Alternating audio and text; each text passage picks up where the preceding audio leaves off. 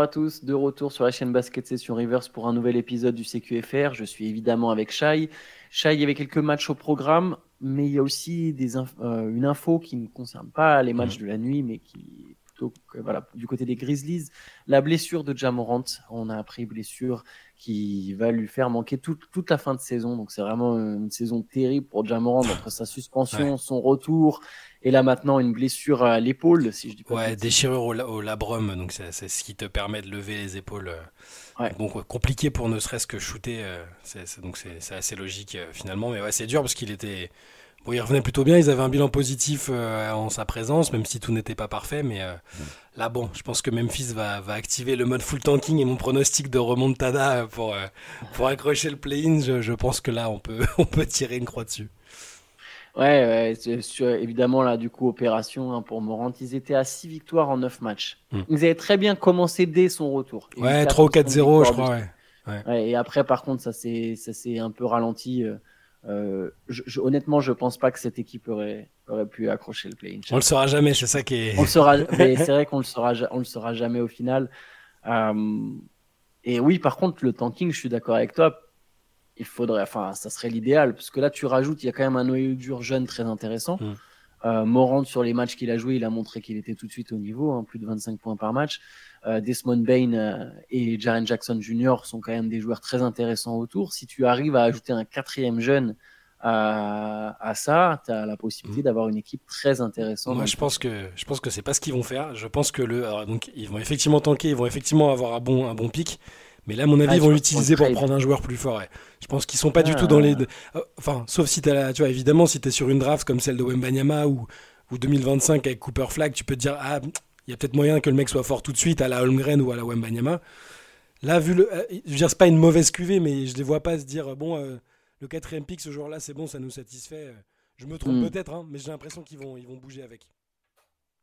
Ouais, non, mais c'est très, c'est une option intéressante. J'ai, j'ai pas songé là sur le coup, mais on verra effectivement ce que vont faire les Grizzlies. C'est vrai que si tu as un pic en dehors du top 3, ça peut être un atout super intéressant pour un trade, pour aller chercher un, vétéran de qualité qui peut compléter ton 5 majeur. C'est vrai que c'est une équipe qui a fait euh, demi-finale de conférence il y a deux ans, qui a fini deux fois de suite dans le top 3 de la conférence Ouest. Mmh. Donc euh, deux fois deuxième, si je ne dis pas de bêtises, ou troisième et deuxième. Euh, ou deux et deux, je ne sais plus exactement, mais ouais, c'est effectivement, il y, aura un atout potentiel en tout cas pour Memphis. Euh, mais bon, la mauvaise nouvelle évidemment, c'est que c'est quasiment une saison blanche pour Morant du coup entre sa blessure et sa suspension. Et lui va devoir revenir en plus. voilà, il y aura forcément une période de rééducation, des longues semaines d'absence. On espère qu'il reviendra fort. C'est quand même un coup d'arrêt dans sa progression. Allez, on peut passer au match du soir. Euh, je te laisse choisir. C'est vrai qu'il y a un match qui concerne une autre blessure, éventuellement. Un autre meneur All-Star. La transition est toute trouvée. Ouais, les Celtics sont perdus contre les Pacers 133 à 131. Euh, Jason Tatum ne jouait pas ce match. Par contre, il y avait Tyrese Haliburton en face et lui aussi s'est blessé. Il a joué que 13 minutes. Euh, blessure aux ischio, donc on espère qu'a priori, il manquera pas toute la saison. Les ischios, ça peut être douloureux, ça peut être très gênant, mais voilà, il y a des, il y a des degrés différents de gravité lors d'une blessure aux ischios. On verra euh, ce que ça donne pour Ali Burton. Il s'est blessé sur un drive dans le deuxième quart-temps. Hein. Il a glissé, ça a grand écart. Euh, c'est tout de suite tenu, euh, tenu la, jambe de douleur et, il est sorti. Il était à 7.6 passes. L'ironie, c'est qu'à ce moment-là, les Pacers étaient menés au score mmh. et ils ont remonté dans le troisième quart-temps sans Tyrese Haliburton avant de l'emporter euh, grâce à un très bon Bénédicte Mathurin qui a mis 26 points et qui a mis les lancers décisifs. J'ai deux trucs à noter là-dessus. Alors, sur la blessure, vu que je l'ai pas vu en direct, j'ai vu les images, euh, tu sais, les vidéos sur Twitter où il est porté, euh, il est porté hors du même au-dessus du sol par deux, mecs, euh, la serviette sur la tête. Je me suis dit, oh, c'est quoi le délire? Il s'est fait les croiser, c'est la cata. Bon, et ça m'a presque rassuré de le voir juste, juste faire le grand écart et n'être blessé qu'aux ischio. Alors ça peut, si c'est une grosse déchirure, il peut manquer euh, trois semaines, un mois, et ça peut faire comme l'année dernière, c'est-à-dire, alors condamné, je ne sais pas, mais là, ils sont partis un petit peu plus fort, mais ça peut clairement handicaper les Pacers et, et les faire descendre au classement. Mais bon, au moins, il risque quand même de revenir assez rapidement et c'est pas si grave que ça. Et l'autre chose, l'autre chose, c'est que euh, sans lui, ils ont réussi à remonter un, retard. Ils ont, ils ont joué euh, avec euh, courage, ils ont trouvé des ressources mentales et, battre les Celtics, même sans, sans Jason Tatum, de cette manière-là. Alors, le fin de match est un peu. les Celtics ont beaucoup râlé à la fin sur des des fautes. alors, à un moment, Rick Carlisle fait un challenge sur, sur, sur Jalen Brown qui, qui, avait obtenu de lancer. Et, et, le challenge a été gagnant. Après, bon, vous pourrez revoir la séquence. C'est pas si simple que ça à juger, mais et derrière, ils ont les deux lancers, trois lancers d'ailleurs de Mathurin qui fait exprès de rater le dernier à, à 0.6 après une faute de Porzingis et ils gagnent, ils gagnent là-dessus. Mais, mais ils, ont, ils ont eu les ressources mentales, tu vois, tu perds ton leader, euh, ton meilleur joueur, ta star, tout ce que tu veux, et euh, ils ont quand même réussi avec Mathurin notamment, avec TJ McConnell que j'aime beaucoup, TJ McConnell. Il est excellent. Il est toujours bon ce mec. Il est, dès qu'ils ont, ils ont besoin de lui, alors forcément il peut pas être titulaire dans une équipe où il y a Liberton, mais j'ai l'impression que tu le mets partout et il rend l'équipe meilleure. il va faire un peu de tout, euh, très propre dans l'organisation du jeu. Il met des paniers. C'est voilà, donc euh, c'est pour ça que je, suis un peu moins inquiet peut-être que l'année dernière, même si euh, il était déjà là. C'est que j'ai l'impression que là, avec lui, ils vont pouvoir euh, traverser l'éventuelle absence de, peut-être. Bon, je suis pas docteur, hein, je dirais peut-être ça peut aller jusqu'à trois semaines, un mois max. C'est vraiment une, déchirure solide. Mais je suis, ce qu'on a vu là, c'était quand même intéressant de, malgré le contexte. McConnell, c'est le, c'est le Tyus Jones de l'an dernier. Mm. Et très propre. Même d'ailleurs, même parfois avec Ali Burton dans le Money Time, ça arrive que les deux jouent ensemble, ça, ça joue très bien.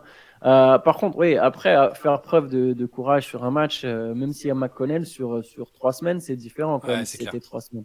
Là, il y a cinq équipes, ou six équipes, cinq équipes qui sont à 21-15 dans la mm. conférence Est en bilan. Il y a les Pacers, qui sont donc sixième, il y a le Magic, qui est cinquième, il y a Miami, qui est quatrième, Cleveland qui est septième et New York qui est huitième. Toutes ces équipes-là, après, il y a quand même un petit drop avec Chicago qui est neuvième avec un bilan négatif. Mm. Euh, où, il y a, où il y a quatre équipes très serrées, ce sont Atlanta, Toronto, Brooklyn et Chicago, mais c'est quatre équipes qui sont au final un peu faibles, je sais pas comment dire. J'ai cru que tu allais dire qu'ils sont nuls.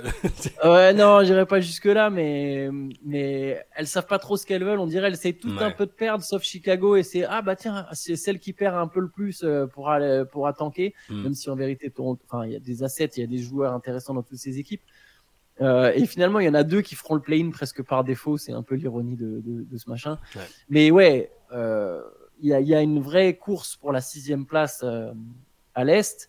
Et si tu joues sans Ali Burton pendant trois semaines, tu peux y laisser des plumes. Ils ont, ils ont laissé des plumes l'année dernière, en tout cas. Ils avaient vraiment bien commencé. Alors, il n'y avait pas les mêmes attentes, mais euh, c'était un peu un début de saison surprise. Et mm, bon, là, c'est un peu. Je, les pense peut-être quand même plus solides et capables de résister à, un minimum. Un minimum tu vois, si tu fais juste euh, bilan, euh, bilan égal, enfin, si, tu fais 4 victoires, 4 défaites ou un truc à l'équilibre, je pense que c'est déjà, déjà pas mal. Mais on verra. Déjà, on va attendre les examens et. et mais vraiment, avec l'image, j'ai cru. Euh, tu sais, quand t'as pas le contexte, t'as juste les mecs qui mettent Oh non, hein, pas, possible, c'est catastrophique. Avec euh, des smileys en larmes. Je me dis Non, mais qu'est-ce qui s'est passé? Il Non, mais. Heureusement. Faut, pas, faut pas aller sur les réseaux sociaux. c'est le réflexe du matin, je vois les trucs. C'est le premier truc que j'ai vu en, en, ouvrant euh, cette nuit. Bon, je suis sûr qu'il y a des mecs qui ont fait des tweets Pray for Tyrese. je, je mets. Pensez. Certain. Ah mais oui, en tout cas, voilà, on va attendre, on va attendre les, les, les, examens. Allez, on continue. Euh, il y a eu une victoire que j'ai trouvée très convaincante, c'est celle des Clippers contre les Suns, 138 mm. à 111. J'avoue que je me suis un peu endormi devant le match. Euh, parce qu'en fait, les Clippers dominaient trop. C'était, c'était serré hein, dans le quatrième quart-temps à un moment. Il y a eu un moment où Phoenix est euh, un peu recollé au score, mais derrière, ils ont pris une pilule et j'ai, une fois qu'il y avait 20 points d'écart, je, je commençais déjà à, à me rendormir. Mais très belle victoire de, Los Angeles. James Harden a été excellent. Euh, il met 19 points, 19 points, 7 rebondis pas, 6 sur 8 au tir, 3 sur 4 à 3 points, 4 sur 4 relancés. Enfin bref, il était vraiment en total contrôle, comme très souvent. Euh, Zubac aussi a fait un très bon match, 19 points, 8 rebonds, 17 points, 5 interceptions de Kawhi Leonard, 25 points de Paul George. Euh, ouais, bon, le Big Tree des Suns a encore perdu. C'était leur... Mais bon, au moins ils enchaînent les matchs. là, ils sont tombés sur un Big Tree des Clippers qui est bien mieux préparé, bien mieux rodé, bien mieux entouré.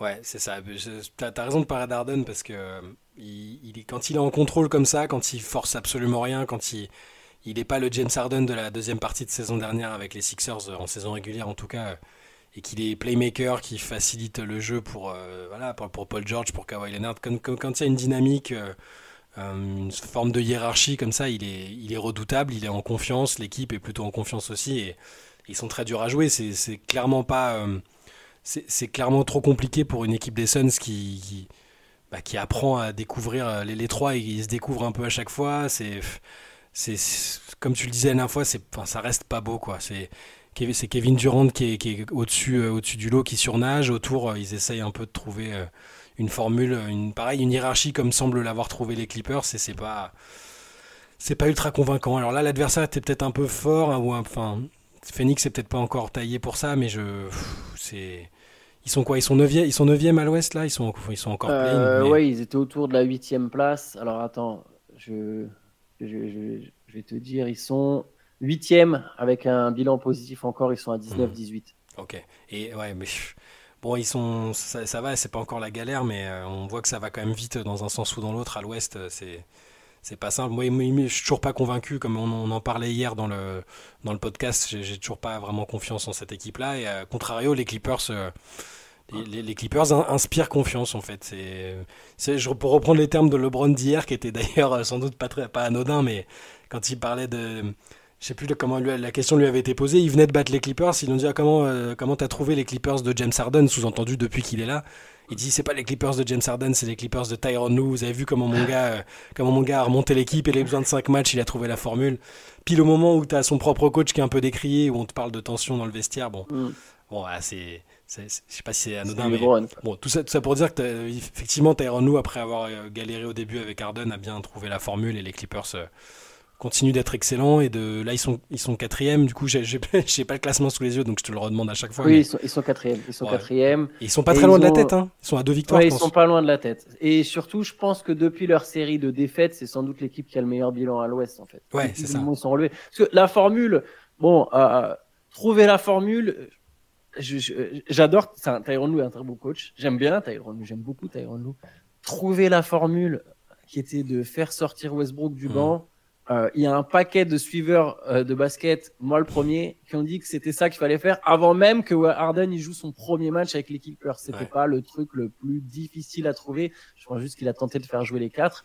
Harden, il joue comme honnête. Juste un truc sur le Harden de l'an dernier. Je sais que c'est ça vient de Doc Rivers. Du coup, je viens de regarder. Alors, j'ai pas regardé les matchs, hein, mais j'y crois pas en fait à ce machin. C'est pas ce que je me souviens en playoff.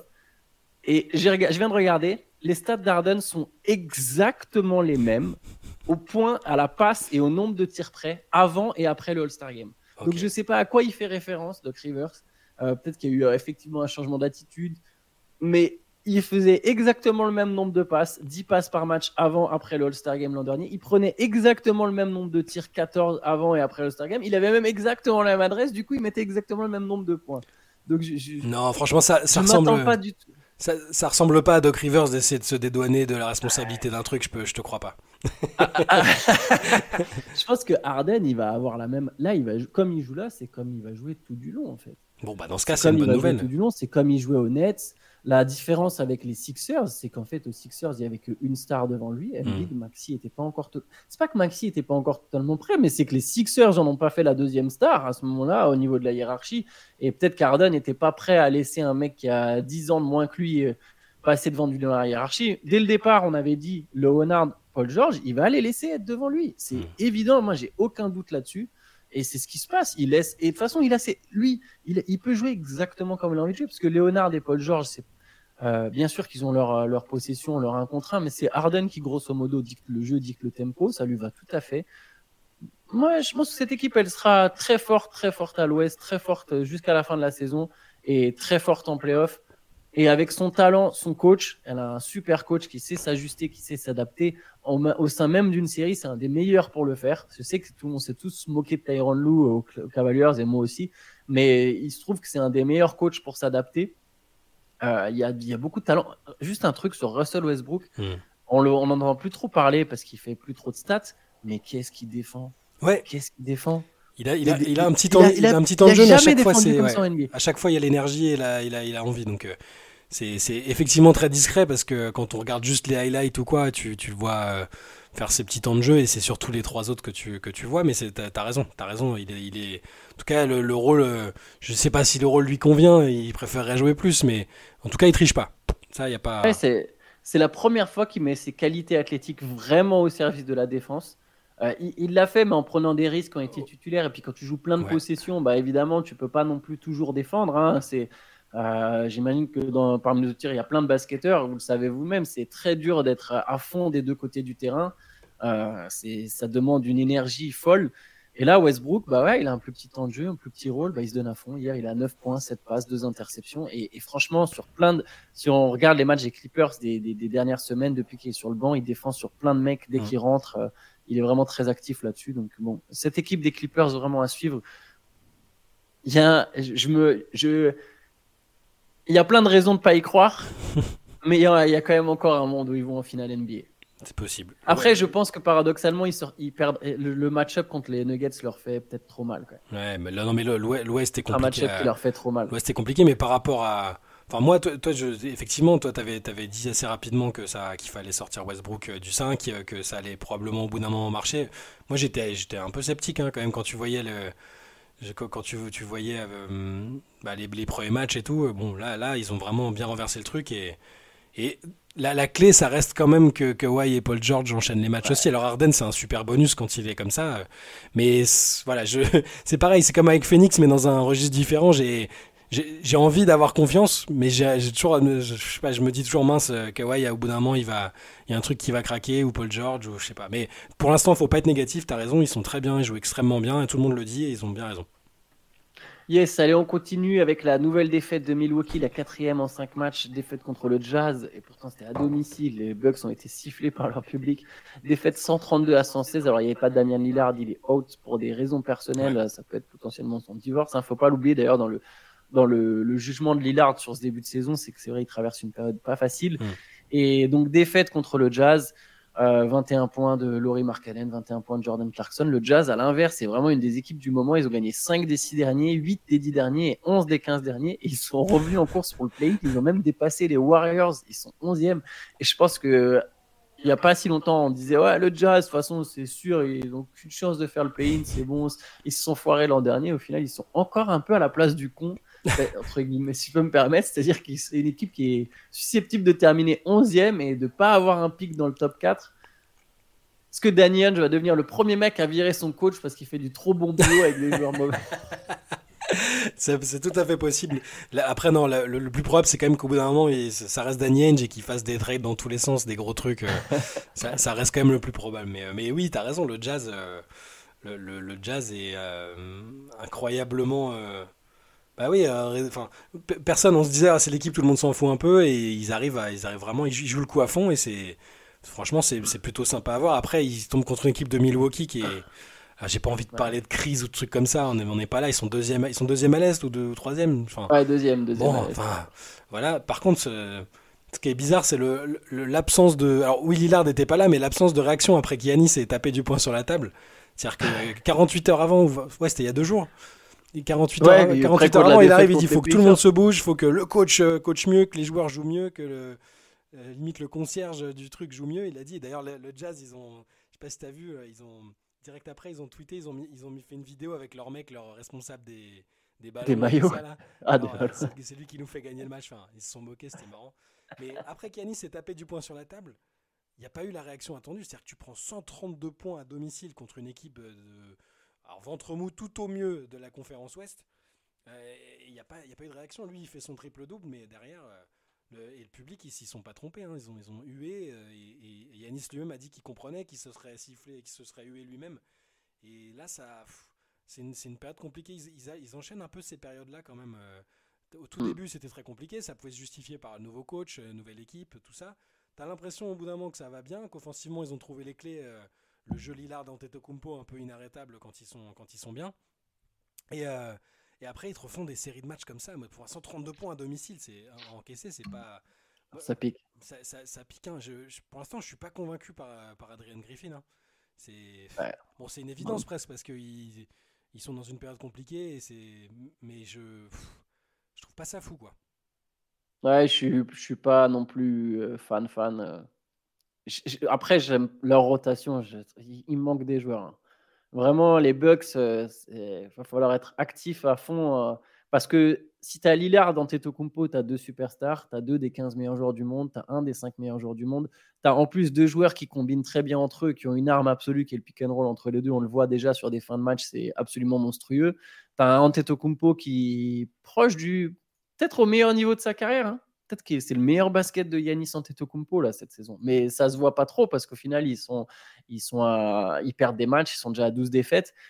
Brook Lopez et Chris Middleton, tu sais que c'est des joueurs intéressants. Malik Beasley, je pense qu'il est dans un rôle trop grand pour lui, mais bon, si c'est ton septième ou huitième homme, ça va. Euh, par contre, derrière, c'est bon, il y a Bobby Portis, toujours un joueur intéressant, mais au-delà de ça, c'est le désert ou pas loin, quoi. Et il faut ajouter au moins deux joueurs, quoi. Oui, je pense qu'ils vont essayer de, vont essayer de faire des trucs pendant avant la deadline, hein, mais est-ce que ça va ils n'ont pas beaucoup d'atouts. Je suis un peu euh, circonspect, on va dire, sur cette équipe. Allez, on continue avec le hit qui a battu les Rockets 120 à 113. Ça, c'est un match que j'ai bien envie de me faire en replay. Je ne l'ai pas vu, mais je pense que ça peut être un match intéressant. Euh, ah ouais, c'est pas fou? J'ai très près. Ok. Bah, victoire du. En me disant, ah, ça a l'air cool. Euh, c'est pas mal, hein, mais c'est pas, pas dément. Ouais, c'est pas la folie. Ouais, ok. Je trouve ces deux équipes qui sont intrigantes. Miami, euh, Miami est plus fort que ce que je pensais, je le reconnais. Comme tout le temps. Ah, ah, ah, ouais, c'est. Après, j'ai vraiment envie de voir. Théo va te dire en plus, ils sont pas au complet et tout. Bah ouais, mais justement, je vais te voir au complet. Je me demande est-ce que ça clique aussi bien au complet. Mais parce que Tyler Hero, quand il allait, tu vois, là, il a les full responsabilités quand il n'y a pas de Jimmy Butler, mmh. bah, il met 28 points. Bah, Bayo en met 22 avec 12 rebonds et ouais, victoire, victoire du 8 contre les Rockets. Ouais, il, perd Kyle Lowry, en cours de match dans le 5, ils ont, ils ont Jovic, si je dis pas de bêtises, il était titu, c'est ça? Mais est-ce que, est-ce que Kylori compte vraiment toujours? Bah oui, pour le, sur le terrain, pour le, l'expérience leadership, les, les, fautes provoquées. Alors oui, c'est pas statistiquement, c'est pas. Mais oui, oui, je pense qu'il a quand même. un bon joueur. Hein. Ils aiment bien quand il est sur le terrain, surtout quand il manque Butler. Tu vois, ça fait un peu de, ça fait un peu d'expérience en plus sur le terrain. Mais, mais là, ils, ils ont encore été, euh, ils ont encore été solides. Euh, c'était, je, les trouve toujours aussi. Euh, alors c'est plus surprenant parce qu'ils arrivent à. ça fait plusieurs saisons qu'à chaque fois, quand ils ont des absences, soit ils sortent des mecs de G-League, soit, euh, soit des rookies performants. Enfin voilà, les, les euh. mais ouais, moi, Miami, Miami est quatrième, je crois. Ils, oui, quatrième. Égalité avec toutes les autres équipes que j'ai citées tout à l'heure. Mais avec toutes les absences qu'ils ont depuis le début de saison, Jimmy Butler, tu as l'impression qu'il joue un match sur 8. et, ils, sont, ils en sont là. ça, ça, reste impressionnant. Et, il faut les féliciter pour ça. Houston a été. Euh, bon, Van Vliet, a fait, fait un bon match. Les autres, c'était pas, c'était moins, c'était moins percutant, on va dire. Allez, reste deux matchs. Victoire du Thunder contre les Wizards. Euh, Oklahoma City se relance en, gagnant 136 à 128, 32 points. En fait, tout le, leurs trois stars ont très bien fonctionné. 32 points de chez Gildeus Alexander, 21 points, 10 passes pour Jalen Williams. Il y a 37 passes décisives en tout. Hein. ça a bien circulé la balle. 31 points pour Chatham Green à 11 sur 14 au tir. Et voilà, une victoire qui fait du bien pour relancer un peu la machine après deux défaites. Ouais, c'est ça. J'y restais sur deux défaites de suite et euh, fallait, reprendre un peu la marche en avant. C'est très bien. Tu, joues Washington quand tu as besoin de gagner, c'est plutôt bien, même si les Wizards ont, été moins, euh, mauvais que, pas mal de fois. Euh, mais bon, voilà, forcément, quand en face c'était trop adroit, trop, trop propre, tu le disais, les stats. Shea 32 points et Chet Holmgren, Chet Holmgren quoi. 31 points, 11 sur 14, il fait des passes, il, fait, il met beaucoup de paniers à 3 points aussi. C'est... Je crois qu'ils shoot, ils ont shooté à 59% et 50% à 3 points. C'est ça. Et d'ailleurs, ça, ça, me donne une très belle transition pour, euh, pour parler d'un petit, un petit bémol pour le Thunder. Ah. On a beaucoup parlé du Thunder hier dans le podcast. Mm. Euh, je vous invite à écouter notre podcast d'hier, notamment si vous êtes fan du Thunder, parce que je pense que ça, peut vous faire plaisir. Euh, euh, une douceur dans les oreilles, tous les compliments qu'on a eu pour le mm. Thunder, les espoirs qu'on a eu pour le Thunder, les ambitions. On voit cette équipe très haut dès cette saison. Et dans ce même podcast, on soulignait le fait que Boston était une équipe qui en playoff aurait forcément moins d'adresse. Voilà, on disait une des, un des points noirs un peu de Boston, c'est de dire bah, les Celtics prennent beaucoup de tirs, se reposent beaucoup sur leurs tirs extérieurs, et forcément en playoff, tu es moins à droite, tu as plus de pression. Euh, les tirs que tu as où tu as une seconde pour le prendre, tu as une demi-seconde, ils sont semi-open, etc. Et tu, tu, forcément, tu mets moins de tirs. L'intensité est telle que tu mets moins de tirs, tu défends plus dur, donc forcément, tu as moins d'énergie, moins de lucidité, etc. Le Thunder est l'équipe qui se repose le plus sur son adresse depuis le début de la saison. C'est l'équipe la plus à droite de la ligue autant euh, dans le champ qu'à trois points. Euh, non, euh, pardon, dans le champ, ils sont légèrement derrière les Pacers. Mais c'est l'équipe, c'est la deuxième. Donc, ils sont à 50% au tir, c'est énorme. Et 39% à trois points. Ils n'ont absolument pas cette adresse en playoff. Absolument pas cette adresse. Je me souviens qu'on a déjà dit dans des CQFR que le spacing serait une des clés du Thunder dans le sens où chez Gildeus Alexander, il a besoin d'espace pour opérer. Et si tu cloques de paint, comme on dit en anglais, là, si tu, tu construis un putain de mur, euh, pour reprendre les mots de Stan Van Gundy dans la raquette, bah, chez Gildeus Alexander, il va être obligé de sortir la balle euh, constamment sur Holmgren, sur Williams, sur Guidi, etc. Et, et, là, ça va revenir plus vite pour recouvrir sur ses shooters. Et bah, les Holmgren, Williams, etc., ils sont tous à droit, mais ils le seront certainement moins. Guidi, il est à droit en ce moment, mais il le sera certainement moins. Donc, si, euh, ça peut être euh, pour le Thunder, ça ne veut pas dire qu'ils gagneront pas de série, c'est pas ce que je suis en train de dire. Hein. Je pense que c'est une équipe qui va gagner des, qui, qui, qui, va être très chiante à jouer, mais ça peut être clairement un bémol pour le Thunder en playoff. Ouais. Je, oui, ça, ça, ça, se tient. Hein. Je pense que tu as donné un bon plan de bataille pour les futurs adversaires d'OKC, euh, même si je pense qu'ils y auront pensé d'ici là. Hein, mais oui, oui, oui, oui c'est bah, vrai que. Mais, mais tu vois, cette adresse et tout, pour un groupe aussi jeune, ça reste, je trouve que c'est ça reste impressionnant et je suis ça fait partie des interrogations. Je suis curieux de voir s'ils peuvent reproduire, ne serait-ce que euh, de s'approcher de ces chiffres-là, ce serait, ce serait dingue. Et, tu vois, vu la personnalité et le caractère des joueurs, comme on disait hier, je, tu vois, je, je les sens pas stressés par, euh, par une campagne de playoff, par des trucs. Alors évidemment, les stats, elles baissent toujours en playoff. Tu peux pas. Euh, enfin, je sais pas s'il y a déjà des équipes qui ont shooté à, à 59% comme le match de cette nuit. Enfin, je suis d'accord avec toi. Je partage tes interrogations, mais je, reste optimiste en ce qui les concerne.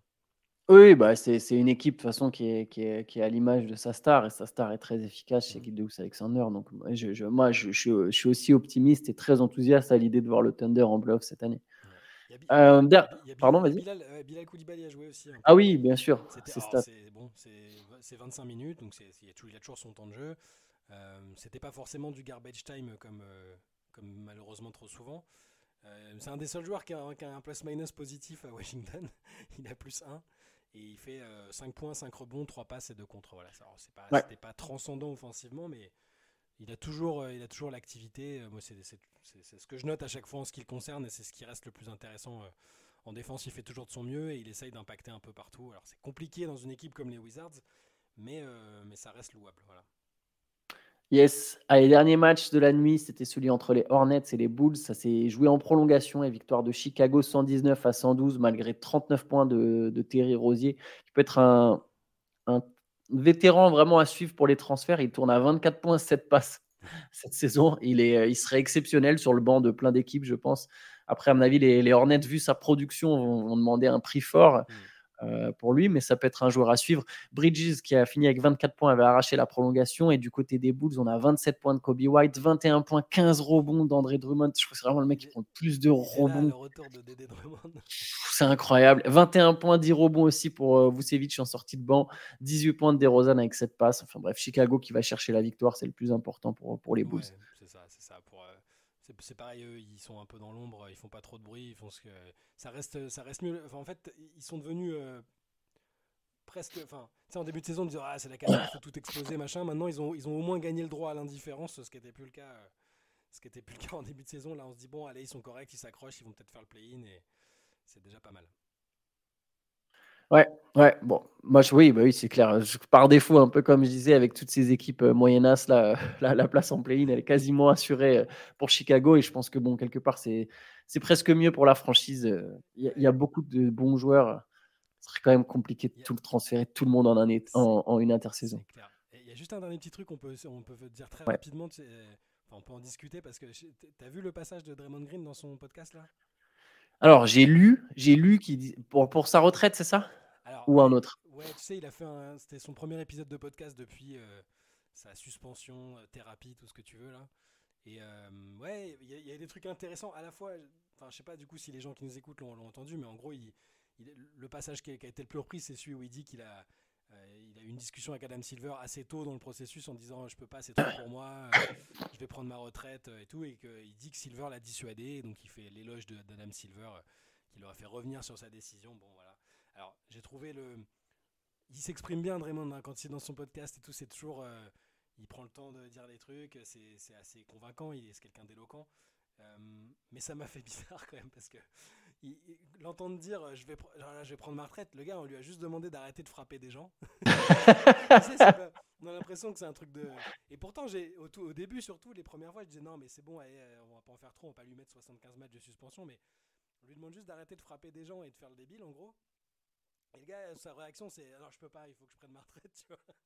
Donc ça un peu. Ah, il doit se sentir ciblé en fait. Ouais, c'est ça. Mais après, après, par contre, je l'ai trouvé, en tout cas, si sa démarche est sincère, il a, il a l'air d'avoir vraiment accepté la responsabilité, le, fait de vouloir évoluer et d'arrêter de, faire des choses aussi négatives. Je pense qu'il a compris que les Warriors avaient aussi besoin de lui. Et, sinon, le reste du propos, si vous voulez l'écouter ou lire ce qu'il a dit, le, reste est intéressant. Mais c'est juste le premier truc que je vois, c'est lui en train de dire non, mais c'est trop pour moi, Adam, il faut que j'arrête. Alors que le gars, il, il, fallait juste qu'il arrête de taper des gens. Mais bon, voilà, je vous invite quand même à l'écouter ou à lire euh, les news qu'on a fait dessus, c'est assez intéressant. En tout cas, il a l'air d'être dans un bon mood et plein de bonnes intentions, donc euh, ça, ça c'est positif pour les Warriors qui ont grandement besoin de lui, autant sur le terrain qu'en dehors, je pense. Ils ont besoin d'un vrai leader, ils ont besoin d'un mec là qui va un peu euh, taper du poing sur la table, mais sans le faire avec un excès. Il faut juste qu'il se fixe une certaine limite. Mais bon, là. Euh, bah écoute, c'est tout pour aujourd'hui. Il y aura une late session ce soir. A priori sans moi, je m'excuse déjà auprès de la communauté, mais parce que voilà, j'ai un avion très très très très tôt mercredi matin euh, aux premières heures et je n'habite pas tout près de l'aéroport. Donc je vous avoue que, je vais devoir me lever très très très tôt, encore plus tôt que d'habitude. Donc voilà, je, risque d'être absent encore sur cette late session. Je serai là promis mardi prochain, mais Shai sera au rendez-vous. Shai, c'est l'indestructible, vous le savez, c'est notre le jour où Chat il sera pas là, on sera tous ah qu'est-ce qui se passe? Ben oui, mais c'est normal. Ben oui, mais tu mérites du repos. Hein. Mais voilà, mais il y aura il y aura une late session ce soir et on se retrouvera demain pour un CQFR aussi sans moi parce que je serai dans l'avion a priori à ce moment-là au moment où on enregistre. Donc voilà, Théo prendra mon relais, il le prendra avec brio comme d'habitude. Donc voilà. moi je suis moi je suis vraiment le Anthony Davis ou le Kawhi Leonard de cette équipe. Euh, le mec, le mec, il est, est, toujours absent. Il y a du load management constant, mais, mais voilà. Mais a priori, quand je serai de retour de, Paris, parce que oui, on sera là au NBA Games, Chai et moi. A priori, à partir de ce moment-là, je ne raterai plus d'émission. Euh, bah écoutez, sur ce, euh, bonne journée à tous et on se dit à bientôt. Ciao, ciao.